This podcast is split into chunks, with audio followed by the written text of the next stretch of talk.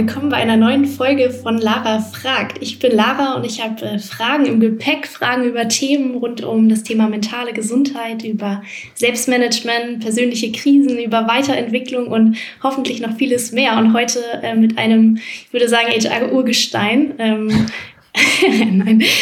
Gero, schön, dass du da bist. Ja, ganz herzlichen Dank für die Einladung. Ist ungewohnt, auf dieser Seite des Mikros quasi zu sitzen. Meistens frage ich ja die Leute äh, über was aus. Also ich freue mich, dass es heute mal so rum ist. Ja, habe ich eben auch gedacht. Gerade Startups sitzen bei dir auf der anderen Seite, durften wir auch schon zweimal. Aber umso schöner, ähm, heute mal deine Perspektive zu hören. Gero, ich, hab, äh, ich musste schmunzeln, du bist auch bei Accenture gestartet. Da waren wir, glaube ich, beide. Du bist dann aber sehr schnell äh, in den Bertelsmann-Konzern ähm, und hast da als Entrepreneur gestartet. Das habe ich bisher sehr selten äh, gelesen, aber man liest es mittlerweile äh, immer mehr. Ich glaube, jetzt im Bertelsmann-Konzern bist du auch CEO vom Embrace und ich glaube, wer zuletzt auf der Rethink HR war, äh, kennt die Marke auch, auch noch präsenter als vorher schon. Mir, läuft, mir lauft ihr immer wieder über den Weg.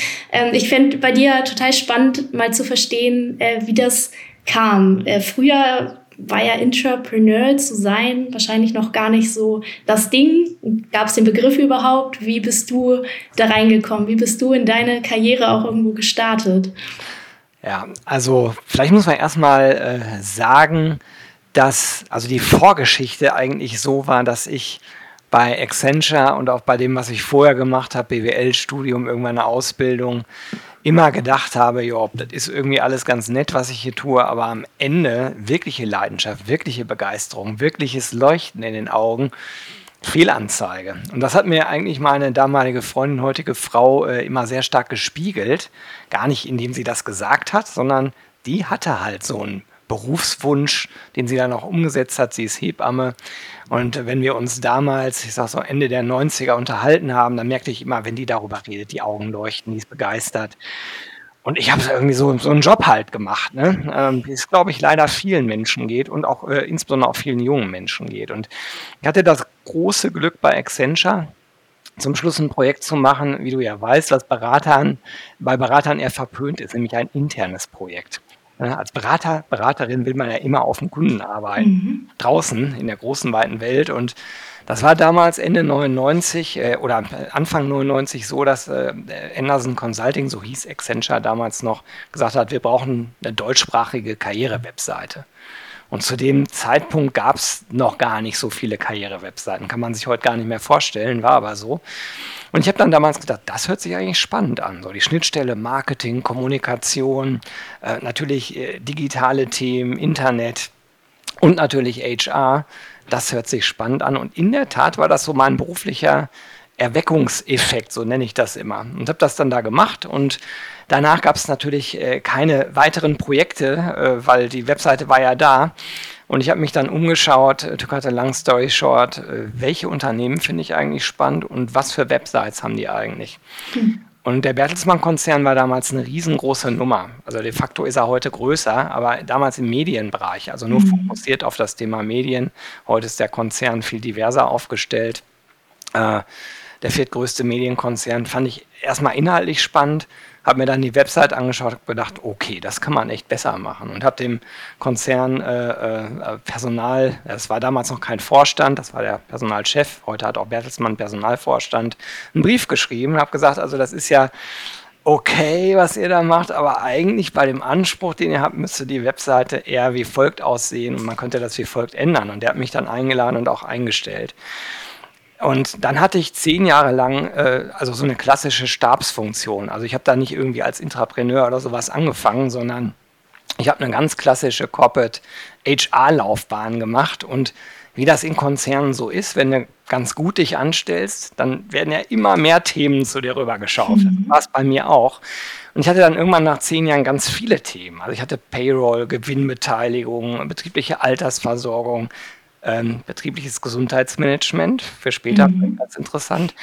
Und eben auch noch so ein bisschen Recruiting und Employer Branding. Aber das war natürlich dann prozentual echt viel kleiner. Und irgendwann war ich ziemlich frustriert. Und da sagte meine Frau zu mir, äh, du brauchst eigentlich einen neuen Job. Und das habe ich gar nicht selber so verstanden, aber sie hatte das von außen halt sehen können. Und ich habe dann überlegt, ja, was will ich eigentlich machen? Und die Themen, also Employer Branding, Personalmarketing, Recruiting, HR Tech, das, was ich also heute auch noch mache, das war das, was ich gerne machen wollte. Und ich bin dann zum dann Personalvorstand gegangen und habe gesagt, so, ich kündige. Und der war ein bisschen schockiert, weil wir jahrelang gut zusammengearbeitet hatten und sagte dann, ja, aber wieso, was willst du denn machen? Ich habe dann gesagt, du, ich ich will ein Unternehmen gründen rund um Employer Branding. Ich möchte einerseits eine Beratung aufbauen, die Unternehmen hilft äh, beim Employer Branding und Recruiting. Und andererseits würde ich gerne so Plattformgeschäft aufziehen, also für junge Zielgruppen äh, eine Plattform aufbauen, wo die sich äh, über das Thema Ausbildung informieren können oder für Studenten, äh, wo Studenten sich halt über Arbeitgeber informieren können. Und er sagte dann, und das war echt wirklich klasse, ja, wenn du das machen willst, dann mach doch hier. Äh, also dann, dann geh doch los und, und bau das Unternehmen hier im Bertelsmann-Konzern auf. Wir geben dir zwei Jahre Zeit. Ähm, ich bin dein erster Kunde, kriegst einen Exklusivvertrag von Bertelsmann. Vielleicht hast du ja Lust, ein paar Leute aus deinem Team mitzunehmen. Das war für ihn natürlich auch nicht schlecht, weil er direkt mal schlanke 17 FTE einsparen konnte, die ich mitnahm, natürlich den gleichen Service gekriegt hat, weil das waren ja dieselben Leute. Und ich hatte die Chance, dann mit dem Team ähm, ja, Embrace aufzubauen. Das mache ich seit 2011.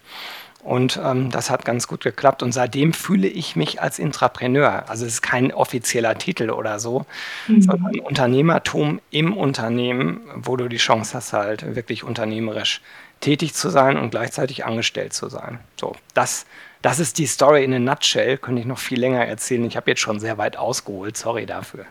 Ich finde, du hast es super schön auf den Punkt gebracht sogar. Also ich, äh, ich könnte noch weiter zuhören. Ähm, was, glaube ich, super spannend ist für HRler oder auch, wenn, wenn das, was du beschreibst, äh, ist ja so viel Potenzial, die KandidatInnen mitbringen, die diese Ausrichtung haben, die Drive haben, die im Unternehmen wirklich was gestalten wollen. Ähm, Gibt es Entrepreneur als Position? Ich glaube, ich habe manchmal so gesehen, es gibt Digital-Hubs in Unternehmen, wo dann Innovation oder Innovationsmanager als Titel. Wie, wie entwickelt sich dieser Bereich und wo liegt für dich darin der Mehrwert für Unternehmen? Also ich habe ehrlich gesagt nicht den Eindruck, dass es wirklich ein Bereich ist, der forciert vorangetrieben wird, sondern ich glaube, dass das eher Glücksfälle sind es wäre wünschenswert in der heutigen Arbeitswelt, wo wir uns ja stark äh, in Richtung Arbeitnehmermärkte entwickeln, unternehmerischen Talenten solche Chancen zu geben. Aber dafür brauchst du natürlich das richtige Umfeld. Also nur weil ich eine Idee und Leidenschaft hatte und vorher vielleicht mhm. ganz gute Arbeit auch gemacht habe, ähm, also das sind, ich sag mal so Grundvoraussetzungen, aber es reicht nicht. Du brauchst halt auch Förderer im Unternehmen, die das vielleicht erkennen und sagen, doch, dem trauen wir das zu oder der trauen wir das zu. Äh, lass uns das einfach machen. Und du brauchst am Ende eine Kultur in einem Unternehmen, mhm. die sowas überhaupt ermöglicht. Jetzt hat Bertelsmann äh, seit langer Zeit den, den, äh, den Arbeitgeberclaim äh, Create Your Own Career, den ich damals auch mitentwickeln durfte der super gut passt, also der auch zu meiner Story super gut passt. Aber das ist natürlich ein Claim, ähm, wo dann auch ein gewisses Versprechen dahinter steckt. Und so gibt es also im Konzern bei uns mehrere solche Geschichten, wo Leute mit ihren Ideen halt im Unternehmen, im Konzern weitere Unternehmen gründen durften und, und das entwickeln durften. Ne? Also ich glaube halt, dass das Umfeld super wichtig ist und ähm, ja, wenn man sich jetzt so diese ganze Startup-Welt anschaut, die ja sehr geprägt ist von solchen Menschen, also die, die sind oft ja noch viel unternehmerischer, wie du ja weißt. Die sagen, ich baue selber was auf, was ganz eigenes. Ne? Ist bei mir natürlich nicht der Fall, gehört ja nicht mir, sondern das gehört dem Konzern. Aber ähm, ich, ich glaube, wenn große Unternehmen Richtung Innovation denken, dann tun sie gut daran, Leute reinzuholen, die so die so gepolt sind und denen muss man entsprechenden Freiraum dann auch geben, weil sonst sind sie halt wieder weg. Ich wäre ja damals gegangen. Ich war ja an einem Punkt, ja. wo ich gesagt habe, ich will das unbedingt machen. Und ich habe gar nicht drüber nachgedacht, dass ich das vielleicht ja auch da machen könnte. Ne? Ja, damit das künftig nicht mehr so ein Glücksmoment ist, wo irgendwo alles zusammenkommt, gibt es irgendwas an, an Strukturen, die, wenn jetzt irgendwie ein anderer Personalchef oder so zuhört oder Chefin zuhört, die sagen, hey, das, äh, das könnte das fördern oder das, das würde helfen, um da mehr, mehr Zug reinzubringen? Ja, ich glaube, das geht dann, wenn die Unternehmenskultur des betreffenden Unternehmens äh, entsprechend unternehmerisch aufgestellt ist. Also wenn es schon viel unterschiedliche Unternehmen in so einer Gesamtstruktur gibt.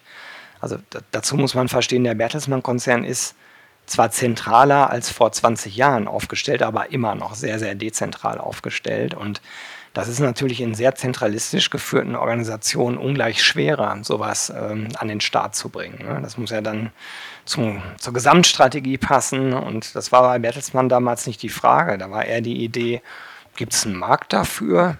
Mhm. Trauen wir der Person das zu? Ist das ein Thema, wo wir glauben, da kann was draus werden? Ähm, das, äh, das war damals, das war dann, wurde mit Ja beantwortet. Das war ehrlich gesagt nicht so, dass ich einen großen Businessplan schreiben musste. Das, glaube ich, wird heute so auch nicht mehr stattfinden, auch bei, bei uns im Konzern nicht. Ne? Heute müsste man schon sagen, so sieht der Markt aus, das ist der Wettbewerb, so möchte ich das aufbauen. Und das habe ich dann im Nachgang erlebt bei der Weiterentwicklung, bei der Evolution von Embrace ganz stark. Also wir haben gerade letztes Jahr nochmal einen riesengroßen Schritt gemacht. Wir hängen inzwischen an einem anderen Ort im Konzern als zuvor. Wir hängen jetzt bei Bertelsmann Investments. Und ähm, mein Chef hat halt gesagt, es wäre wirklich cool, wenn wir für den Konzern neue Wachstumsfelder finden. Und ähm, da gibt es halt drei Stück im Moment. Eins ist das ganze digitale Gesundheitsthema, allerdings eher auf den, äh, auf den US-Fokus bezogen. Das zweite ist Mobile Gaming, hat schon mal nichts miteinander zu tun. Und das dritte ist halt HR Tech, also alles rund um Recruitment und Retention. Das ist genau mein Thema mit Embrace, äh, was ich mit meinem super Team an den Start bringen darf. Und ähm, das ist, das ist ein, ein, gutes Umfeld und das war für uns auch ein großer Meilenstein, weil wir jetzt in der Lage sind, auch anorganisch wachsen zu können. Wir haben gerade vor einem Monat ähm, das Unternehmen Studyflix übernommen ähm, und äh, ja, starten im September in die nächste Due Diligence. Also wer gerade hier zuhört, ein spannendes HR-Tech-Unternehmen am Start hat, der oder die kann sich ja gerne mal bei mir melden. Auch darüber könnte ich jetzt ewig reden, aber ich mache mal einen Punkt. Mega. Ich habe das Gefühl, da passiert richtig viel. Man sieht es ja auch an den Zahlen, die bei dem HR Startup Award, wo wir uns auch beworben haben, jedes Jahr irgendwie 50, 60, 70 Startups allein aus Deutschland im HR-Tech-Bereich, die sich irgendwie bewerben, ähm, was man im ersten Blick gar nicht denkt, aber da passiert, äh, ist richtig viel passiert in den letzten Jahren. Ja, da kann ich vielleicht noch was zu sagen. Also ich mache seit ungefähr einem Jahr alle drei, vier Monate so ein HR-Tech-Overview wo ich mir anschaue, ähm, in verschiedenen Clustern, also Recruitment, Retention, HR Admin, welche Startups gibt es eigentlich hier? Oder nicht nur Startups, auch Incumbents, also Unternehmen, die schon länger am Start sind in diesen Segmenten. Und als ich angefangen habe, ungefähr vor einem Jahr, waren das so 290 Unternehmen, die ich gefunden habe. Da hat man schon gedacht, wow, ich kenne sie alle. Sensationell. Ich meine, dazu muss man wissen, dass ich ja seit vielen Jahren meinen Blog und Podcast mache, wo ich äh, wöchentlich halt äh, Startups äh, aus dem Bereich Feature. Ähm, so, aber was dann passiert ist, hat mich total überrascht. Ich habe das dann auf LinkedIn gepostet, diese Landkarte mit allen Logos. Und ich habe dann äh, samstags morgens habe ich das gepostet, habe sonntags in meinem Postfach geguckt und hatte über 200 Mails.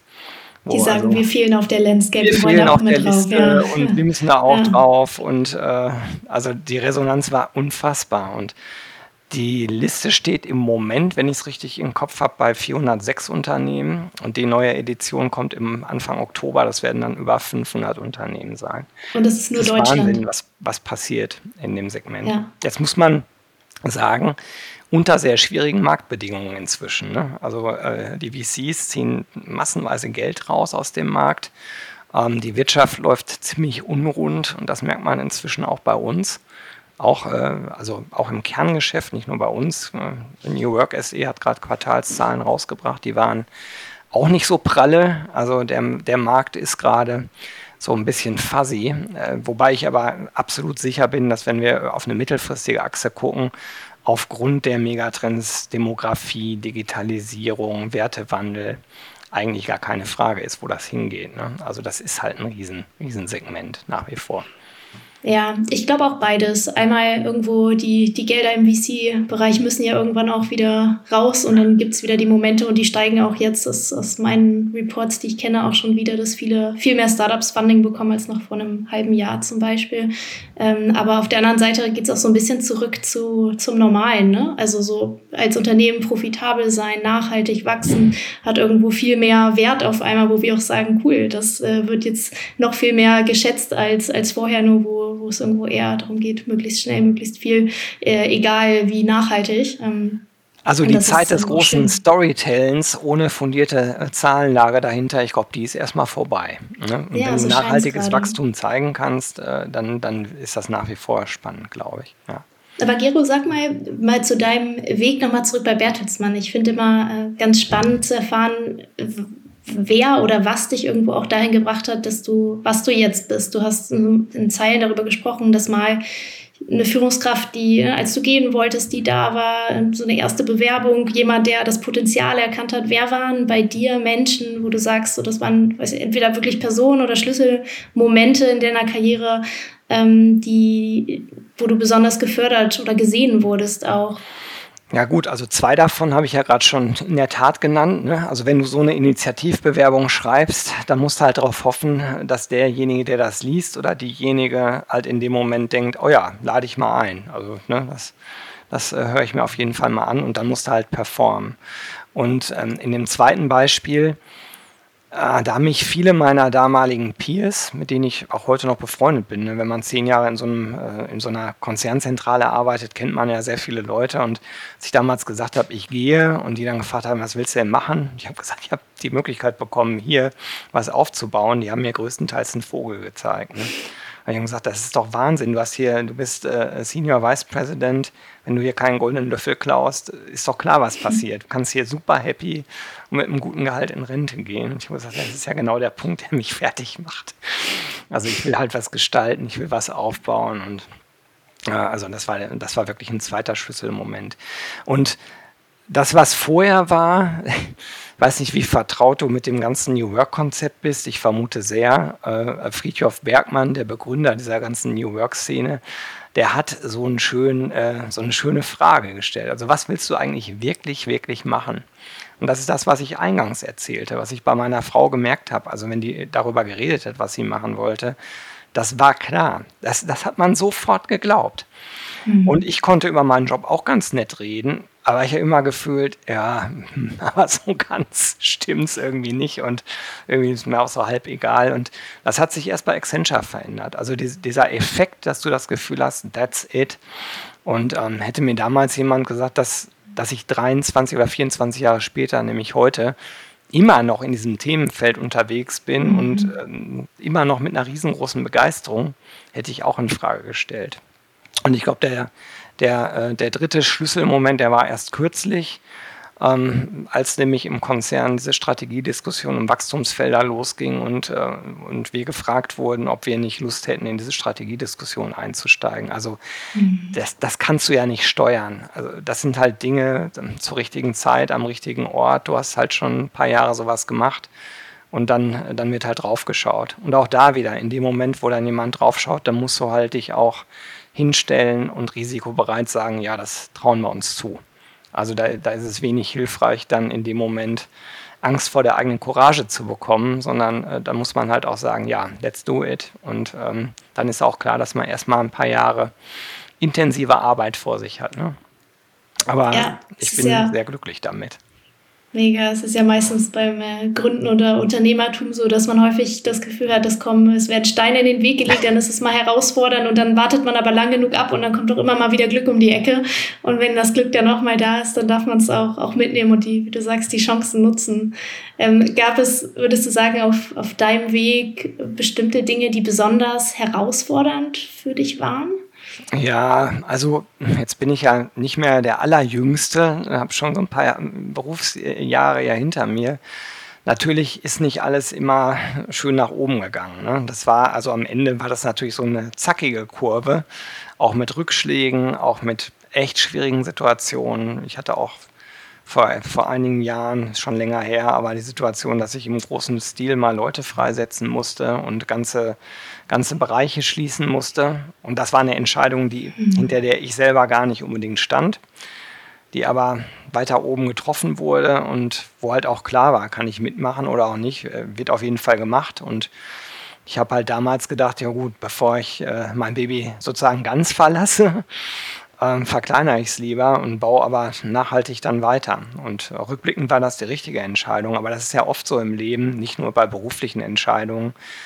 Im Rückblick wird alles oft mhm. relativ klar und dann kann man das ganz gut erzählen. In dem Moment, wo man drinsteckt in so einer Krise, da fühlt man sich natürlich nicht so besonders gut. Ne? Und ähm, ich glaube, man muss sich dann wirklich wieder diese Frage stellen, was will ich wirklich, wirklich machen? Also das ist eine ganz gute Frage. Und wenn die Antwort ist, ja, eigentlich will ich das aber machen, dann macht es auch keinen Sinn, in solchen Momenten die Flinte ins Korn zu werfen und, und wegzugehen. Ich habe übrigens in meinem Leben nicht nur beruflich solche Erfahrungen gemacht, auch im Pri Privatleben. Ähm, die Dinge sind in dem Fall sogar parallel alle passiert. Und ähm, das hat etliche Jahre gedauert, das alles aufzuräumen und wieder auf Spur zu bringen. Aber das ist natürlich schön, wenn man das schafft und irgendwann zurückgucken kann und sagen kann, das hat sich toll entwickelt, wir haben uns neue Möglichkeiten eröffnet, beruflich. Äh, privat kann ich das genauso erzählen übrigens. Und äh, man ist auf einem anderen Level unterwegs und hat sicherlich neue Herausforderungen und es werden auch mal wieder so Knicke kommen. Aber ähm, mir hat es immer gut getan, ganz stark in mich reinzuhorchen und auch meinem Bauchgefühl zu vertrauen. Also das spricht jetzt nicht gegen Analytik und, und sich äh, vielleicht Listen zu machen, was sind die Vorteile, was sind die Nachteile, habe ich auch alles gemacht natürlich. Oder mache ich auch in solchen Situationen. Aber am Ende horche ich in mich hinein und überlege, wie fühlt sich das denn an. Und danach entscheide ich dann auch.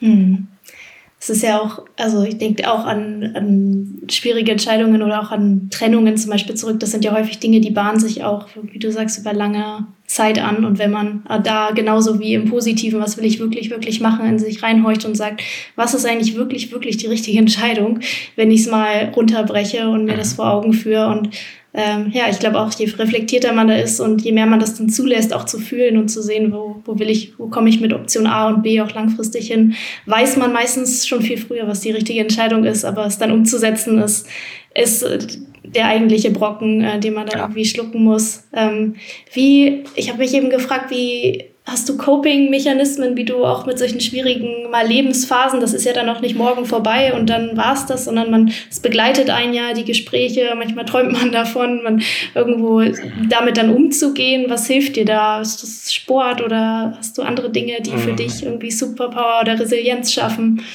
Das hat sich bei mir im Laufe der Jahre sehr stark verändert. Ne? Früher hätte ich immer gesagt, ich, äh, ich gehe laufen und laufen war dann eher Rennen und, und power mich aus und komme an die Leistungsgrenze und bin dann halt auch in dem Moment einfach nur in dem, was ich gerade tue und das entspannt mich im Nachgang. Ähm, das ist heute nicht mehr mein Weg. Mhm. Und ähm, ich habe irgendwann in so einer Krise gesteckt, dass ich wirklich dachte, ich muss bestimmte Dinge echt ändern. Ich schaffe das sonst nicht. Und äh, ich bin damals irgendwie zur Achtsamkeit gekommen, zum, zum Yoga gekommen.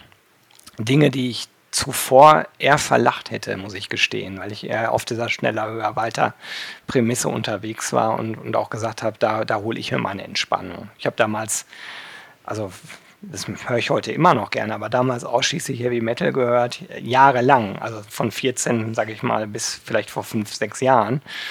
Ähm, und äh, das ist ein gutes Sinnbild dafür, wie mein Leben so abgelaufen ist. Immer Vollgas, vier Kinder am Start, äh, die Firma aufgebaut, den Blog, den Podcast und noch mehr.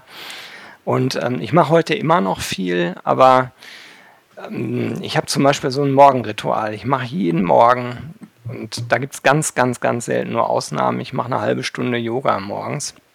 Äh, immer so die gleiche Übung. Und wenn ich zu Hause bin, ich habe hier so einen kleinen Schwimmteich, dann schwimme ich da durch.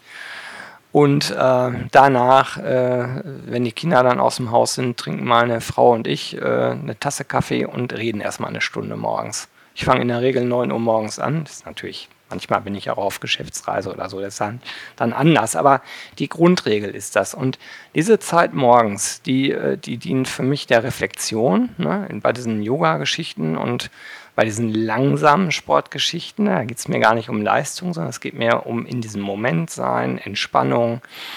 Ähm, da versuche ich auch alle Gedanken äh, erstmal beiseite zu schieben, sondern einfach nur da zu sein, wo ich gerade bin. Und wenn ich dann eine Stunde meiner Frau erstmal spreche, wir sprechen über das, was uns so bewegt, das kann beruflich sein, das kann privat sein, das kann auch mal einfach nur lustig oder lapidar sein, äh, aber oft sind das schon auch tiefgründige Gespräche. Wenn ich dann zur Arbeit gehe, dann bin ich meistens absolut entspannt, das kann ich schon so sagen. Und das hat mir in den letzten Jahren sehr geholfen. Also das, ich, ich glaube, so eine gewisse ritualisierte Art und Weise äh, bei sich zu sein, wie auch immer man das erreicht, das würde ich ehrlich gesagt jedem Menschen em empfehlen. Ob man das jetzt mit Yoga macht oder ob man joggen geht, ähm, aber dann nicht auf Leistung, sondern eigentlich nur, um, um vielleicht auch entspannt zu sein. Oder ob man ein Instrument mhm. keine Ahnung. Ne? Also da gibt es ja ganz viele, ganz viele Wege und ich, meinen habe ich gerade beschrieben. Mhm. Schön, ich finde so dieses, also reflektieren, reflektierend in den Tag zu starten, ähm, ist so der Gegensatz von dem, was man nicht machen sollte, direkt morgens dann irgendwo das Handy in die Hand und man ist dann schon bei LinkedIn oder bei Instagram oder irgendwo und holt sich die ganzen kleinen, die Geschwindigkeit schon rein, die dann ja den ganzen Tag über auch das Denken programmieren. Und äh, das finde ich ein schönes, äh, schönes Gegenbeispiel, wie man sich vor allem diese, die Ruhe reinholt, über welchen Weg. Man, für manche ist es vielleicht ein Podcast und das Spazierengehen dabei, wo man ja. einfach irgendwo in, in seine eigene Balance erstmal reinkommt. Also überhaupt zu erkennen, dass so eine eigene Balance und bei sich sein ein Wert an sich ist, das war für mich, das wäre ohne Krise gar nicht möglich gewesen, muss ich jetzt mhm. rückblickend sagen. Ne? Und ich hatte halt gar keine andere Wahl. Ich musste mir irgendwelche Ressourcen da schaffen. Ja. Mhm. Sehr froh, dass es geklappt hat. Ja, toll, toll, toll. Ähm, wenn wenn du eben so deinen Alltag beschrieben hast, habe ich da auch, auch viel Arbeit, auch sehr Leidenschaft, hat ja auch, sehr auch das Wort Leiden drin. Man macht irgendwo viel und gerne die Extrameile. Ähm, ist das sehr viel zu arbeiten ein Thema bei dir gewesen, wo du sagst, ich muss mir jetzt bewusst andere Routinen und Dinge schaffen, damit ich das kompensieren kann? Oder habe ich, war das gar nicht so? Hast du ganz klare Routinen, wo du sagst, hier 17, 18 Uhr höre ich immer auf und das brauche ich, weil dann bin ich produktiver, wenn ich eher in der Struktur bin? Wie, ähm, wie ist das bei dir? Ach, ich sag mal so, ich bin kein guter Arbeiter nach halb acht abends. Das war noch nie der Fall.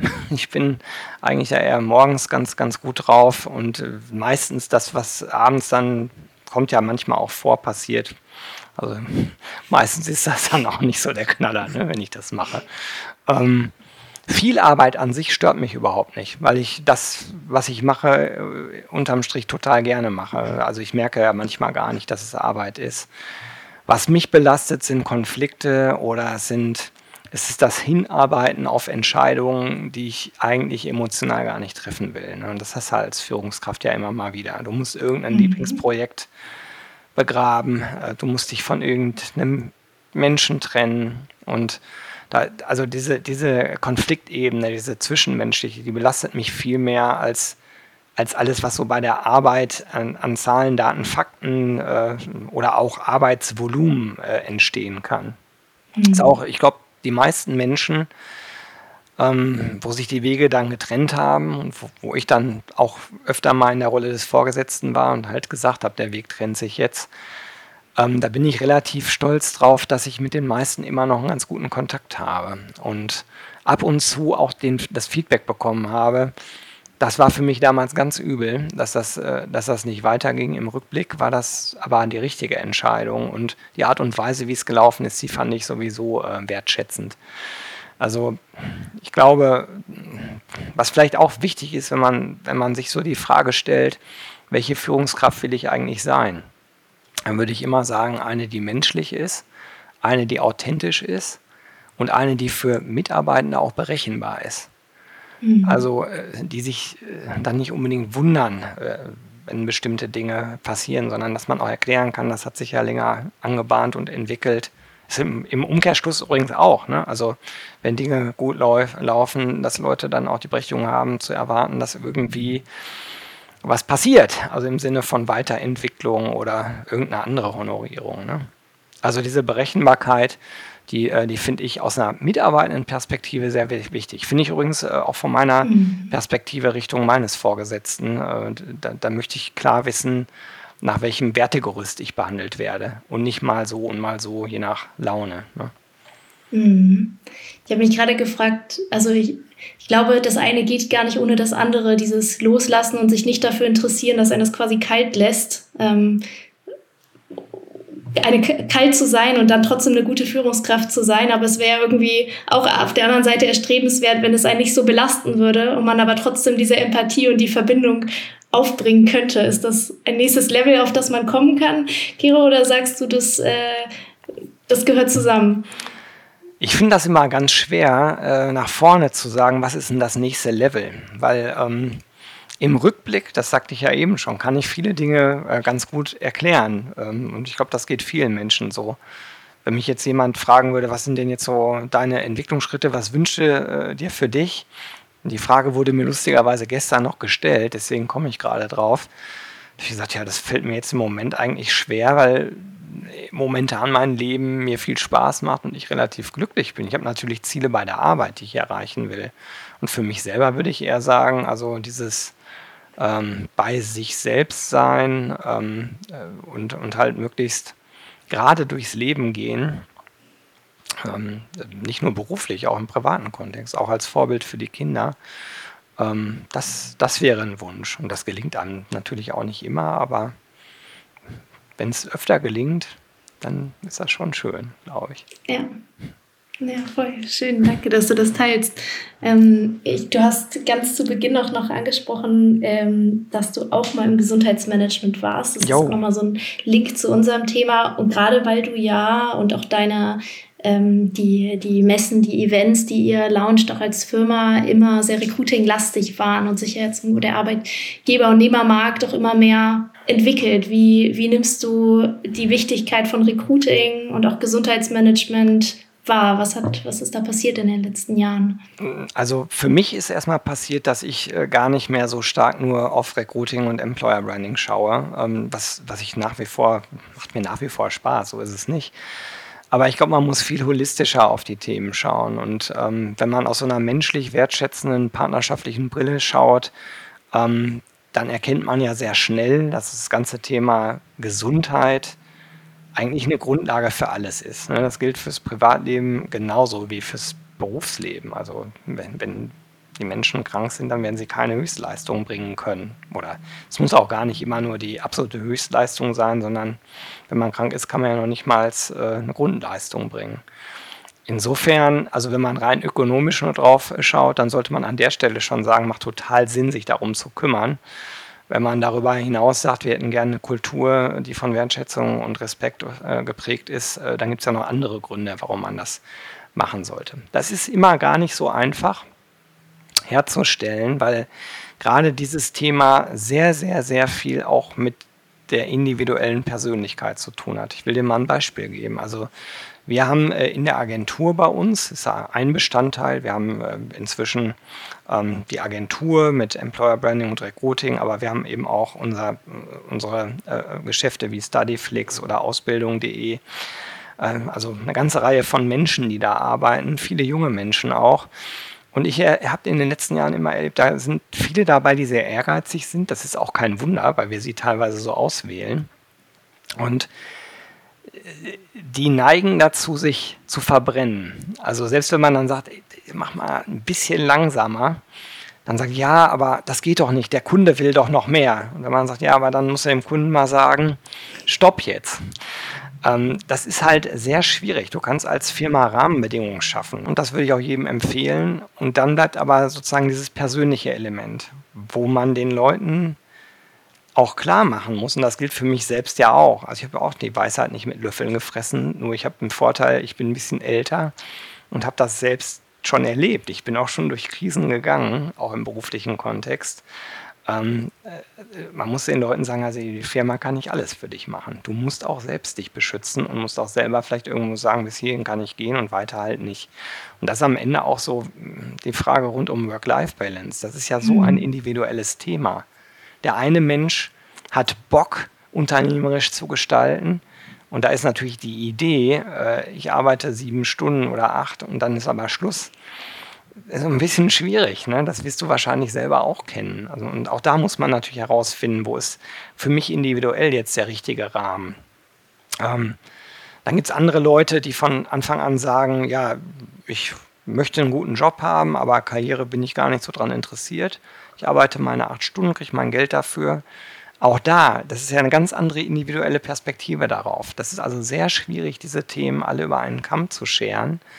Ähm, und das finde ich dieses Komplexe an diesem ganzen Gesundheitsthema. Also Rahmenbedingungen kannst du mhm. schaffen, aber es bleibt immer eine Mixtur aus dem, was eine Organisation bereitstellt und dem, was auch die Mitarbeitenden daraus machen. Und das muss man erkennen und ich glaube, dafür ist manchmal auch Lebenserfahrung einfach notwendig.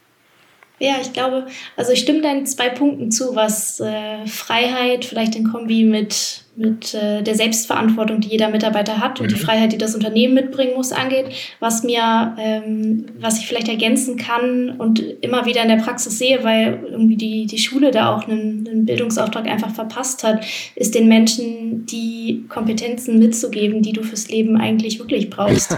ähm, und da kommst du dann ne, an so Dinge wie gewaltfreie Kommunikation, wo es verpflichtende Schulungen gibt, damit eine Führungskraft auch in unserer Plattform weiß, wie sie ein Thema wie eine Suchtthematik ansprechen kann kann, ohne dass äh, das explodiert, das Gespräch. Ähm, oder dass Menschen bei Konflikten, bei Mobbing, bei einem Fall von Trauer im privaten Setting einfach wissen, wie sie miteinander umgehen. Und das kannst du ja nicht per se von einer Führungskraft, nicht mal von einem Betriebspersonalrat, die vielleicht schon Ausbildungen gemacht haben in Richtungen, erwarten, sondern du musst irgendwo als Unternehmen auch der Verantwortung nachkommen, den Leuten in allen Situationen auch das Wissen ähm, bereitzustellen. Und das ist so ein ganz wesentlicher Teil, der mir zwischen, ich sag mal, dem grünen Bereich, wir machen Yoga und Sensibilisierung und dem roten Bereich, Bereich. Wir unterstützen im ERP, äh, wenn jemand einen Krisenfall hat, einfach fehlt, da präventiv in diese gelbe Mitte reinzugehen. Ähm, ist auf jeden Fall auch ein, ähm, ein spannender, spannender Gedanke, werde ich, werde ich im Nachgang nochmal noch mal drüber nachdenken.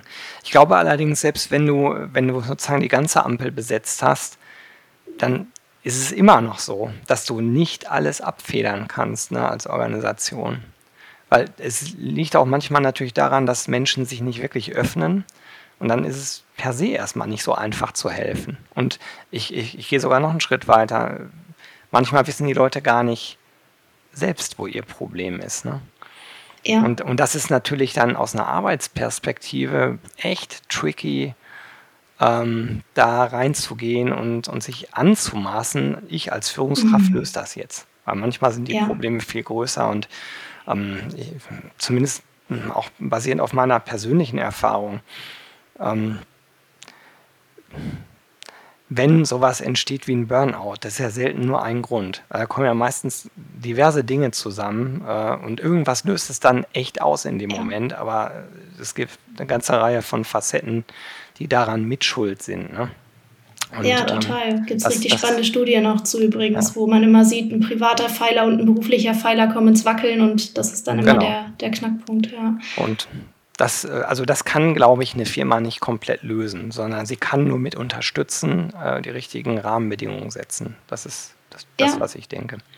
Voll und wieder da, du kannst niemanden zwingen, aber du kannst halt die Hürden so niederschwellig und einfach setzen, dass du sagst, selbst wenn ich meine Führungskraft, die zwar super kompetent ist, ultra unsympathisch finde, dann habe ich vielleicht eine Option über einen ganz neutralen Coach oder Psychologen, wenn ich denn dann dafür offen bin und das für mich erkenne und genug sensibilisiert und vielleicht durch eine verpflichtende Schulung auch in meiner Kompetenz dazu gebracht wurde, meine Wahrscheinlichkeit erhöhen, dass es irgendwie früher als später passiert. Ja. Ähm, aber Gero, ich habe eine, eine letzte Frage ähm, an dich, vielleicht um an, an deinem Coffee Talk am Morgen anzuschließen in der Reflexion. Gibt es irgendetwas ähm, in deiner Laufbahn, was du anders machen würdest? Oder würdest du den Weg heute genauso gehen? Würdest du nochmal mit Bertelsmann gründen oder würdest du es alleine machen? Nee, was, was würdest du ändern? Ach, das ist ehrlich gesagt, ähm, das ist ja vielleicht so ein bisschen abhängig auch davon, in welcher Lebensphase man gerade steckt. Im Moment tendiere ich sehr stark dazu, ich bin sehr zufrieden, wie sich gerade alles entwickelt hat.